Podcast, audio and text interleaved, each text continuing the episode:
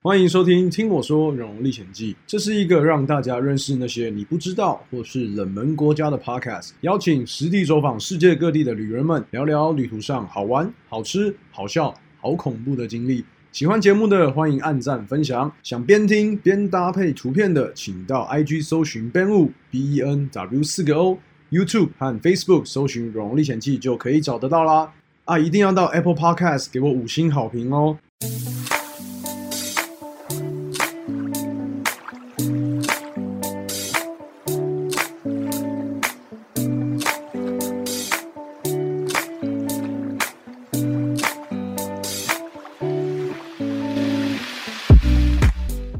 欢迎回到听我说《荣荣历险记》。那我们这个礼拜呢，就让我们把那个邦交国计划的旅程继续讲下去。上礼拜我们已经讲完，应该说前两个礼拜花了一点时间来讲了一下邦交国计划的第一阶段，就是在南太平洋岛国啊，除了诺鲁，不是不是除了诺鲁，除了帛琉之外，诶，这些其他的当时的邦交国呢，在太平洋地区我都有去嘛。那前面讲的是土瓦鲁，那接下来呢，我们就来好好讲一下我对这个地方又爱又恨的诺鲁，好不好？那在开始之前呢，我先问大家一个问题，就是一个冷知识好了，全世界土地面积前十个小的国家，我们台湾的邦交国占了几个？哎。大家听得懂吗？就是土地面积，你去算，因为我们都知道，呃，上礼拜有说嘛，就是土瓦鲁的面积是全世界第四小的，只有二十六平方公里，然后它是珊瑚岛的那种环礁。那大家觉得前十名有几个土地面积最小的国家是我们的邦交国？这个等我之后呢，今天节目结束之前再来跟大家揭晓一下。好，那所以上次我跟大家说，就是我。在结束了诺鲁的呃，不，我在结束了土澳的两天，应该说两天两夜的行程之后呢，我又回到了哪里？回到了斐济。那为什么是斐济？哈，是因为呃，土瓦鲁它对外交通基本上只有飞斐济跟基里巴斯。那我那时候想说，我应该顺着诺鲁，然后再到基里巴斯，再到马绍尔群岛，再最后再从马绍尔群岛那边转回诺鲁，再从诺鲁飞到那个叫哪里？所罗门群岛。因为这条路线呢，我只找得到一家航空公司有承包。那这一间航空公司呢，就叫做诺鲁航空 （Nauru Airlines）。我跟你说，我那时候的行程就是从南迪飞到 Na Nauru，就是诺鲁。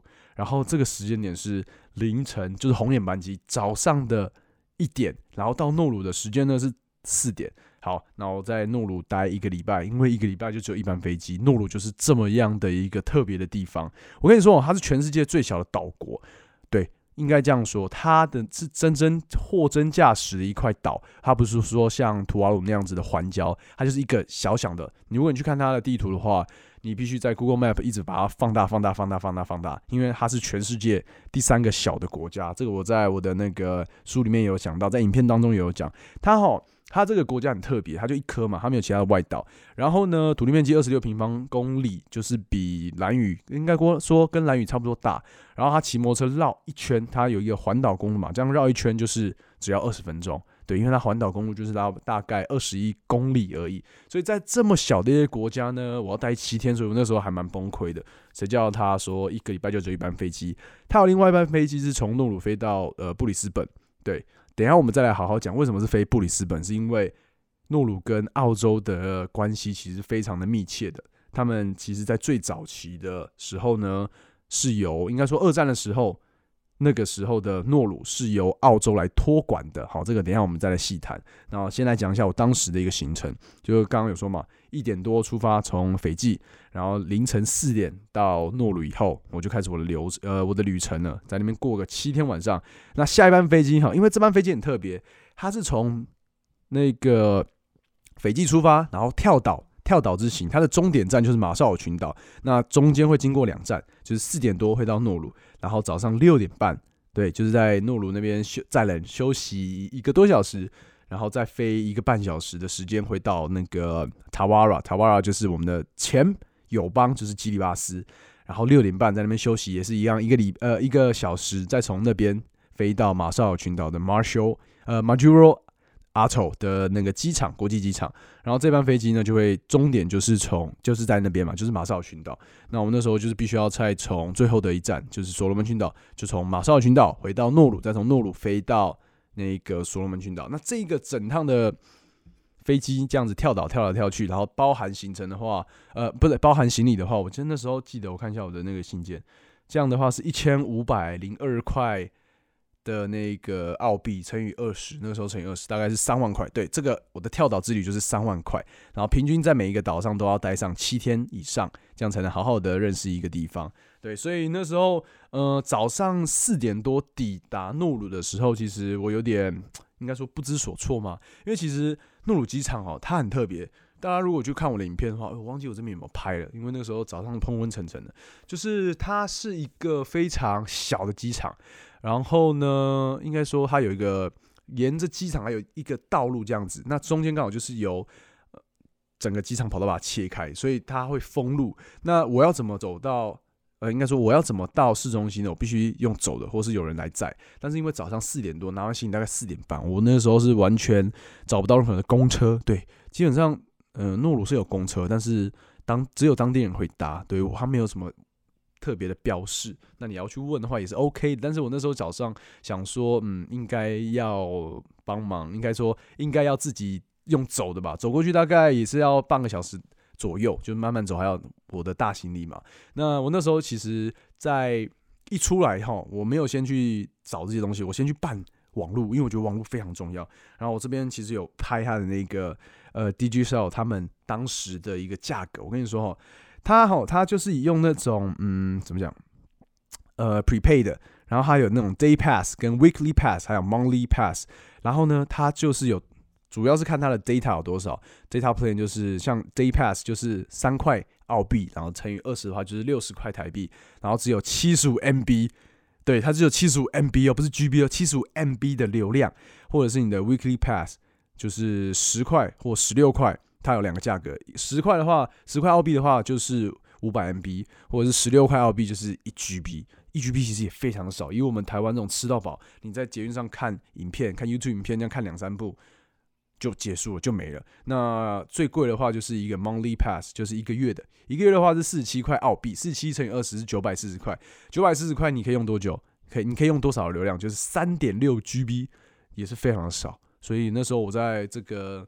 诺鲁的时候花了非常非常多的钱在那个流量上面，而且主要是因为我还要上传影片，你就知道那些影片的成本就是真的是高到无以复加，真的是非常的贵。所以那时候就是还要花钱买一个 SIM 卡，然后再去储值这样子。所以我在弄完这些东西的时候，要走去的时候，呃，我其实就坐在那边想说我要该怎么办，要用走的吗？好，想了一下，想了十五二十分钟，好，那就走吧。那这个时候呢，就有位有一位。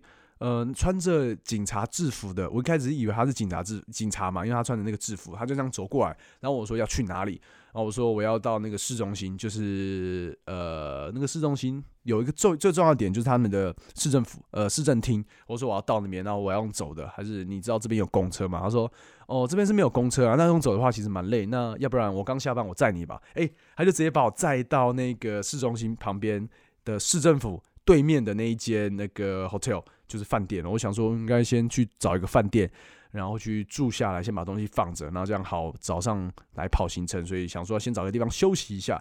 我觉得这个这位大哥还人非常的好，对他其实是那个海关，然后那时候有跟他拍一张照，那个时候时候是早上的六点多，天还刚亮这样子，所以我就跑到了，他就把我载到那间饭店嘛。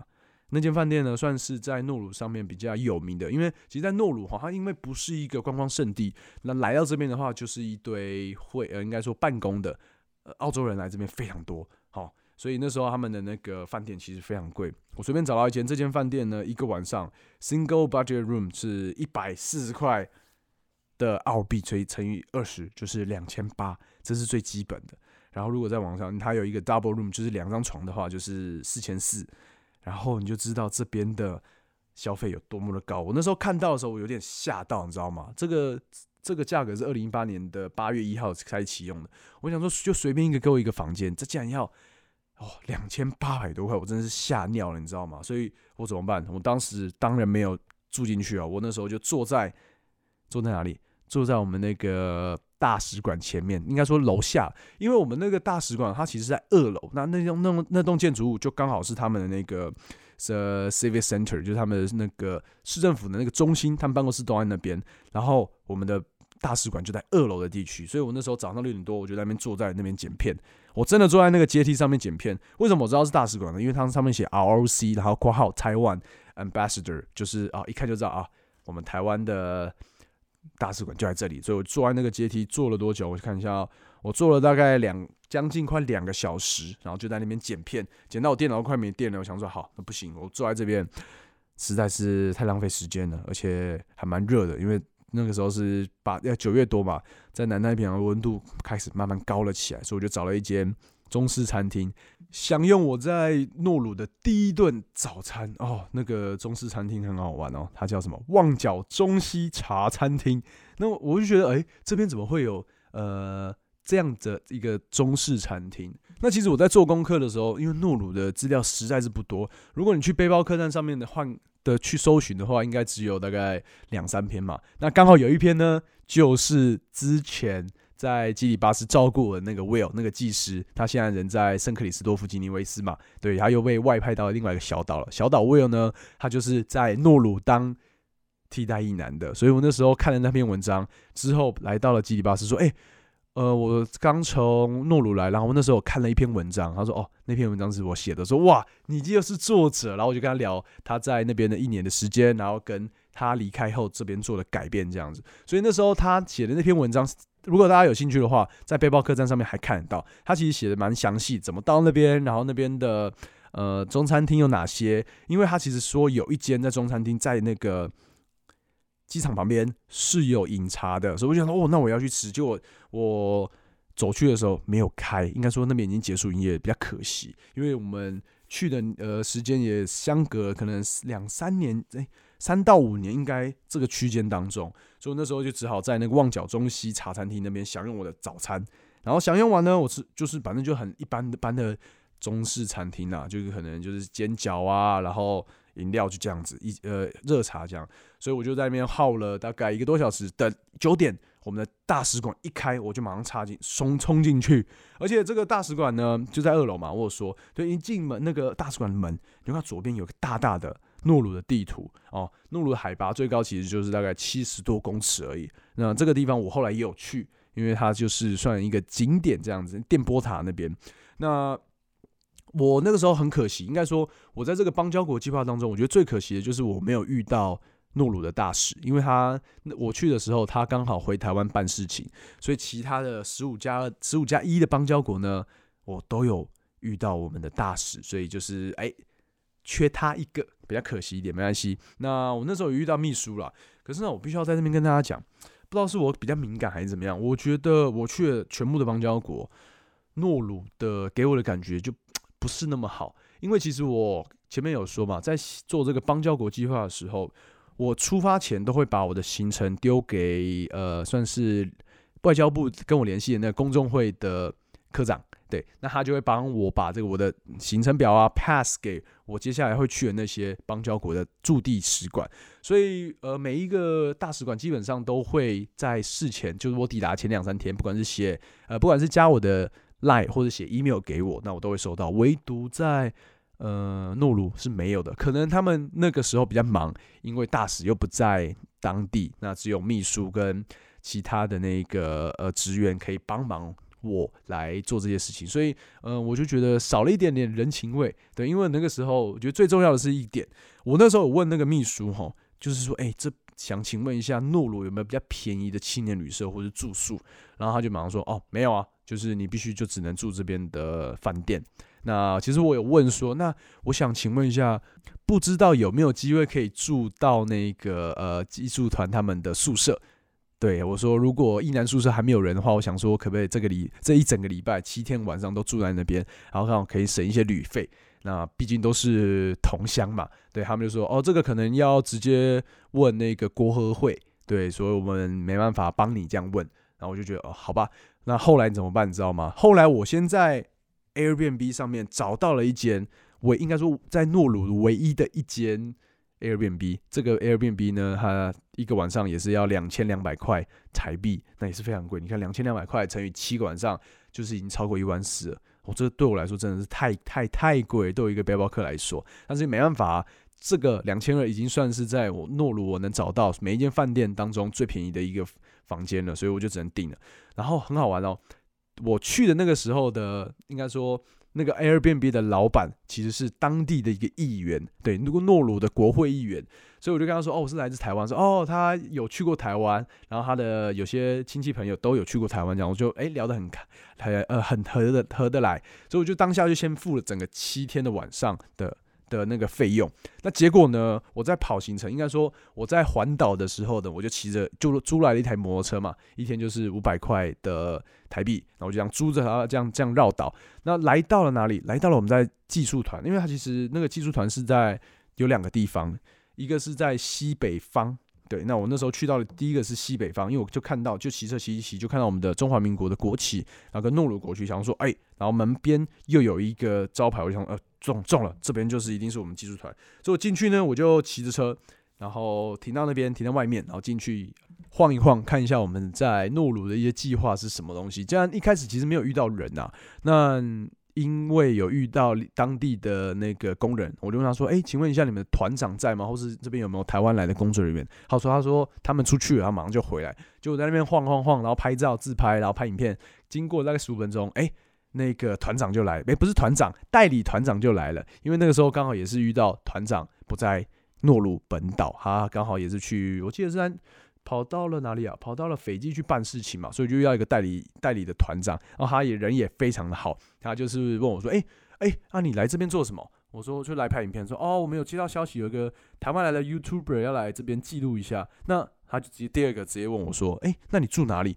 我说：“我住了一个当地议员开的一间 Airbnb。”然后我说：“还特别说哦，好贵，一个晚上要两千多块。”他说：“哎，不用啊，那如果你可以退的话，你就来住我们那个技术团的宿舍。”那我听到那个时候，我就超高兴。我说好，那我先骑摩托车回去问那个我的老板，说他可不可以退。如果可以退的话，我就把东西收一收，就直接搬到技术团。结果哎，他还真的让我退了那个议员，而且那个技师很好，他是跟着我，他载着我，应该说他载着我去我住的地方，然后跟那个议员打招呼，然后再帮我把那个就是跟他聊天聊一下，然后说要退掉，因为就可以直接住我们技术团宿舍。所以我觉得哦。他就是真的很温馨，我觉得真的很棒，所以我就这样子哎接受了邀请，直接住进了艺男宿舍。我觉得真的那个感觉真的非常好，而且还包三餐哦。为什么我说还包三餐？是因为技术团。并不是只有一位技师嘛，那刚好那位另外一个正技师，他跟他的太太就一起来到诺鲁这边，然后那个阿姨其实人非常好，她每天早上就会说，哎，呃，早上九点八点多来这边吃早餐哦，然后中餐也在那边吃哦，啊，晚餐也一起吃哦，所以我就觉得我在那边那几天应该是有胖，因为被他喂食，而且刚刚跟那个呃团长的太太聊天的时候，他就说，哎，你喝啤酒吗？就拿了一瓶，哎，台湾啤酒。还凤梨口味的那种水果酒给我，我说哦，原来你们这边还买到？说没有没有没有，这些呢，你看到的舶来品都是那种呃，定期会有船从台湾出发，然后一个一个货柜，或是大家分几个货柜，那你把你要订的东西寄到那个港口那边，他帮你打包，然后货柜就直接寄来台湾这样子。我说哦，原来是这样子，所以所以就是大概两三个月不等的时间会去补给一次吧。所以我觉得哎，还蛮有趣的，因为这些是你在网上查不到的一些小 pebble 这样子。那住在那边以后，我遇到了技术团的第一个的 project，你知道是什么？就是鸡蛋，对，鸡蛋计划。应该说，因为我们的技术团在每一个国家，它的计划都不一样。像之后会讲到的贝里斯，贝里斯就是在养那个肉羊，对，他们在帮忙。我们应该说，我们在帮忙当地的民众，教授他们一些怎么去养，因为畜牧的一些一些概念，这个是一个。或者是像今天讲诺鲁的养鸡蛋计划，其实我们在这些岛国有一个很重要的技师，就是那种营养学的技师，像 Will，对，之前在基巴斯的 Will，他就是营养技师，那必须要把打怎么吃的健康，然后哪些东西不要吃，因为其实，在海岛国家，他们的三高都非常的严重，他们很喜欢吃甜的，然后有些有些是过于肥胖，所以他们就要把这些东西，应该说这些比较新进的资讯提供给当地，所以就必须要有营养学的呃技师。所以我们的任务呢，就是每个礼拜的一或二呢，我们会把鸡蛋送到各级的中小学、中学、小学跟幼稚园。那这个这三间的学校，这三个等级的学校在诺鲁大概是有时间，我记得是时间，因为我们就必须早上哦，早上很早要起来哦。我那天是比较晚起来，大概七点多起来。那其实当地的那个呃农场的工人呢，他们四点多四五点就会起来煮蛋。我们送的蛋不是生鸡蛋，而是水煮蛋，就是要给他们蛋白质一些小朋友的营养，所以他们必须要煮蛋。但是你有没有想过，这么多的蛋呢？因为我记得蛋可能超过一千多颗吧，对，所以一千多颗的蛋你要怎么去去煮呢？教大家一个，大家可以想一下，好，先给给大家三秒钟想一下，最后我们是怎么把这个蛋煮好的？我影片记得我好像有拍吧？对，那我们最后呢是用什么方法？是当地的工人想到一个方法，就是不要让它破嘛，就是用那个枕头套，枕头套把蛋，然后放一些蛋进去，可能三四十颗，然后下拿下去煮，这样拿起来的时候就比较不会破，你不用在那边捞，慢慢捞，或者一直让它撞撞击到呃锅子的底部，所以他们就是必须花非常多的时间来煮这些蛋，然后煮到了八九点，我们就开始哎开着车，然后各级学校开始这样送。那送的时候还蛮好玩的，因为可以遇到当地非常多的小朋友，然后我那时候。有带台湾的，应该说台湾的一个纪念品，就是我在虾皮上面买了一个台湾的 logo，然后应该说台湾样子的一个吊饰，然后上面是里面里面是镶有那个一块台湾的一块钱，就是一元复始万象更新那种概念。然后那时候在台呃虾皮定做了四五十个，然后全部把它带到国外。我为什么会这样做？我就是想要让大家，应该说让当地民众更。了解我们台湾所的一些所作所为，所以我就特别把这个吊饰送给当地的小朋友，对他们还蛮喜欢的，他们觉得诶很酷，因为在其他地方是买不到，然后也看不到这种东西的，所以这算是在诺鲁的第一个计划。那第二个计划呢，我觉得就是有点多余了，也不是说多余啦，因为可能资讯我收到的资讯跟网上写的资讯不太一样。那第二个的那个计划就是香菇计划。那为什么会有香菇计划呢？一句话就可以解释，是因为。总统想吃香菇哦，这个没有胡乱，这是当地人跟我讲，技师跟我讲的。因为你要想哦，其实生香菇它生长的环境呢，是必须要比较恒温的一个地区，算是应该说它最适合生长的温度大概是二十六到三十二度左右，然后湿度也是要比较高。它因为诺鲁哈，它在位在接近赤道的地方，它白天的天气。温度实在太高了，有时候可能会超过四十度。那这个四十度的温度呢，对香菇来说，基本上只要超过这个临界点，它就会死亡。但超过三十二度，它比较生长不易。所以诺鲁的总统呢，因为想吃香菇，他就觉得啊。台湾的香菇品质这么好，那我们是不是可以合作一下香菇计划？所以就在二零一八年的时候，他们开始了这个为期两年的计划，那要尝试不同品种且耐高温的香菇怎么样可以到怎么样可以在诺鲁生存。所以我那个时候刚好遇到有一天是，呃，我们必须要来搬香菇。怎么说他搬香菇呢？就是我跟着技师来到了。诺鲁岛上面的唯一的一个咸水湖，对，如果你看地的话，它就是位在一个中央。那我那边有我们刚好另外一个技术团的一个据点，好，所以我们就跑到那边。那个咸水湖叫 Ari A R E N I B A K R R Arniback，对，Arniback 那个咸水湖。所以我们去了那边，我们就是看到一整个冷冻货柜，然后工人们就已经在那边打开，刚打开货柜，然后开始搬一箱一箱的那个从台湾来的。香菇，那其实种类我记得有七八种，呃，不管是灵芝啊，然后猴头菇，然后红喜菇，还有一般的香菇，有超过超过八种，名称我忘记了，所以我们就是一直在里面帮忙搬，然后把它分类一下。那其实刚好有几袋是已经打开了，我就看一下哦，里面的香菇哈，它不是一般的一些，不是我们看到的那种，就是已经栽种好的，不是不是收成好的，因为要种嘛，所以它里面的香菇其实是用太空包来把它保存的，然后太空包是。必须要保存在一个非比较相对比较低温的地方，所以才用要才必须要用冷冻货柜。所以打开的时候，我就觉得哦，这个钱，这应该说这整个计划所花费的钱应该不少，因为冷那个太空包将弄上去，其实非常的呃非常的高价。对我们那时候就是在那边帮帮忙帮帮忙帮忙，还有一个蓝宝石，我看一下这边蓝宝石菇的菌种，对，就把它放在那边，然后要每天要吹冷气。对，这个就是他们的一个应该说诺鲁的一个比较特别的计划。那前面有说，就是在诺鲁的物价之高的，因为这个岛全部都是必须要用进口的。虽然他曾经有呃非常有钱过，对我跟你说哈，在诺鲁呢，他曾经是世界上第二有钱的国家。他有钱到什么程度呢？相信大家有看书的话，应该就知道，他有钱到在一九七零到八零年代这十年当中呢，他的人均 GDP 超过美国。对，他人均 GDP 哦，一九七五年人均 GDP 是三万五千块。的美金，在当时我那时候在查这个数字的时候，觉得嗯非常酷，那我就去查台湾当时的人均 GDP 是多少。必须要说，民国六十四年，一九七五年，台湾的人均 GDP 只有不到，应该说差不多是五千块美金左右，非常的少。但是基数比较大，因为我们人口比较多。但是如果你这样看单看平均的话，诺鲁的人均 GDP 其实直接是非常非常高的。那为什么会那么有钱？为什么会这么的怎么讲？他们的生活环境为什么当时会那么好？就是因为磷矿啊，对，因为整个诺鲁岛都是磷矿，对，满满的磷矿岛。那这个磷矿哈很特别，它基本上是一个怎么讲？全世界最丰富，在这个岛上，全世界最丰富，品质也是最好。为什么这个磷矿这么厉害？因为它是都是由鸟粪堆积而成的。所以在一九六八年诺鲁从澳洲独立之后，岛上的人们开始有了对磷矿的控制权。因为在一开始，诺鲁其实在这时候看我看一下数据哦，在一九。诶，一八八八年的时候，诺鲁其实是德国的殖民地，但是当时的德国人呢，只是视为这个小岛就是一个上面只有椰子，然后没有也没有河流，也没有饮用水，所以就把它废在那边。那这个时候就遭受到附近国家的觊觎。那这个国家呢，就是澳洲。在一次世界大战的时候，澳洲应该不是澳洲被占领，诺鲁被澳洲占领。然后呢，这个时候主要控制。诺鲁的就是澳洲人。那其实，在二次世界大战，日本人又来啦，因为他们那个时候开始他们的南向政策，就是要往，因为在珍珠港事件之后，其实在整个南太平洋这些小岛都是一个非常重要的军事据据点。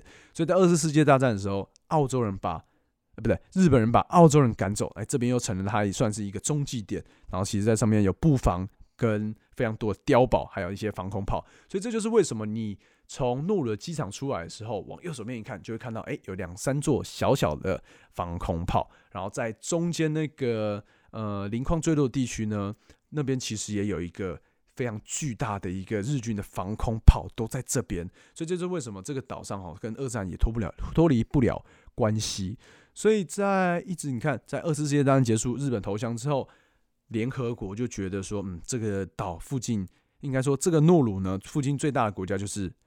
澳洲了，那继续给你托管吧。那后来怎么讲？后来一直到呃诺鲁人就觉得嗯明智健康，又觉得嗯不行，这样子这是我们的国家，我们不行，一直让外来的人种一直控制了这个点。所以在一八一九六八年的时候的一月三十一号，诺鲁共和国宣布正式独立。独立之后呢，整个岛的磷矿都是自己人的啦。所以这就是为什么当时他们在开采磷开采磷矿的时候。会这么的有钱，把它全部往国外这样输出。所以你在诺鲁，你可以看到这个磷矿的输送带，它其实有两个，一个是在二呃，应该说二次世界大战的时候被日军所破坏，因为日军要离开这边嘛，他就当然是把这些东西全部破坏掉。这个在港口可以看到，也可以看到在应该是一八一九八零年代所建的。一九七八零年代所建的新的一条输送带，这个输送带到现在还在用。可是哦，在一九九零年代之后呢，诺鲁已经把这个磷矿开采殆尽了，所以就是会有种家道中落的感觉。曾经非常有钱，家家户户都有菲佣。然后我问当地的那个老板娘说：“这边以前有一个中式餐厅的老板娘，因为他们在那边很久了嘛。她说以前有钱的程度就是可能吃个东西，点个中餐的两三块澳币，他会给你十块钱，说不用找了。哇，真的出手非常阔绰，你知道吗？所以就是有种小岛悲歌的感觉。这就是为什么我去了南太平洋这些岛屿，不管是呃土瓦鲁或者是基里巴斯，我觉得这两个岛它其实。”因为前在早期他们是同一个国家嘛，但是后来分裂出来，所以他们都有保有自己的一种南太平洋的原住民的文化，对他们会比较淳朴。可是你到了诺鲁就看不到这个淳朴，完全看不到，因为他们就是变成说是一个有点保护自己，对他会有一种搏搏杀，你会没办法真正认识这种人，这这些人的感觉，你知道吗？所以就觉得，哎，这个感觉是非常的不一样的。你真的去过，你会觉得。他们会比较骄傲，对路人会比较骄傲一点点，因为他们曾经非常有钱过。我觉得这就是为什么吧。所以他们现在的生活也不像以前过得这么好了啦。那怎么办呢？政府要怎么赚钱？那我知道有一个赚钱方法，就是诶收难民。为什么要收难民呢？其实澳洲跟诺鲁的关系其实非常的紧密。你就看有每个礼拜一班就是有一班飞机可以从诺鲁到布里斯本就知道了。那这个的话，这个在影响之下。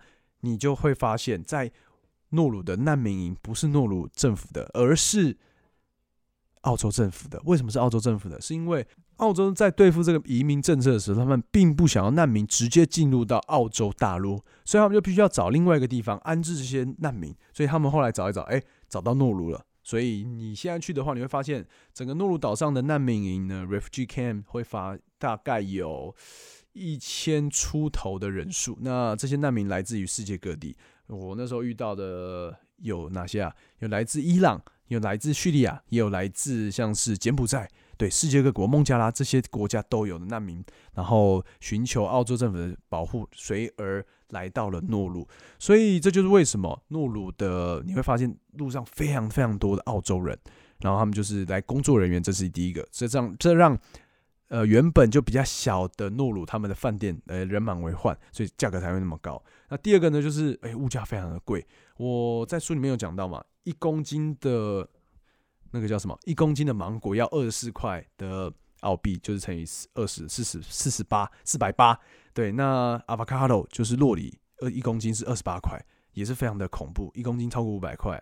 然后最便宜的话，香蕉当当地是比较便宜的。那除了香蕉，还有苹果。那这些东西基本上在当地就是非算全部都是进口的，所以那时候的三餐怎么办呢？除了在前面有说嘛，就是有那个呃技师妈妈照顾我，但在我住的前面两个晚上呢，是住在哎，应该一一个晚上还两个晚上是住在那个议员的 Airbnb，我还是有在那边睡一个晚上，所以我那边那三天那个那三餐呢，就是吃什么意大利面加肉酱，因为意大利面是最便宜的，一包五十块台币可以吃个。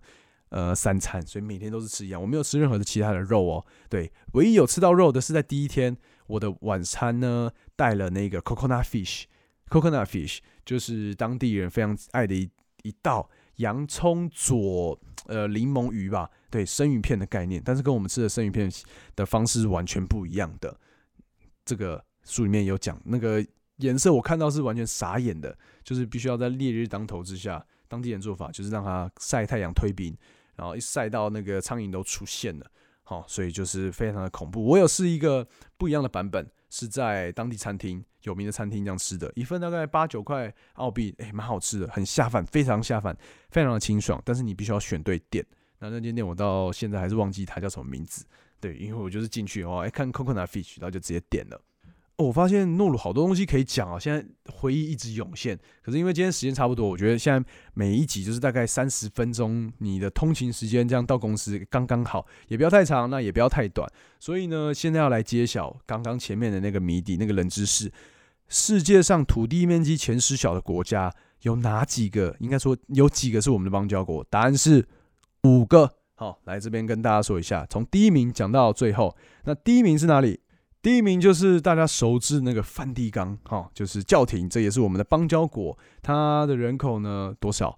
它人口只有大概八九百人，这是常住的人口。那土地面积呢零点四四平方公里，大家可能没有概念，就是两个中间纪念堂的大小。那两个中间纪念堂大小呢，又切为三块，三分之一是教宗的后花园，三分之一是空地，就是在那个圣圣彼得大教堂前面排队那边，然后三分之一就是建筑。圣彼得大教堂呢跟梵蒂冈博物馆，哦，这两个。那第二名是在欧洲的一个小国，这个国家呢叫摩纳哥 （Monaco）。哦，这是一个世世界上第四小呃第二小的国家，土地面积只有一点九八公里。那再来呢，第三名就是今天介绍的诺鲁，二十一平方公里左右，然后人口大概是一万人出头。第四名就是上一集讲的，前两集讲的图瓦鲁，二十六平方公里，也是一万多人左右。好，再来第五名，第五名呢，San Marino。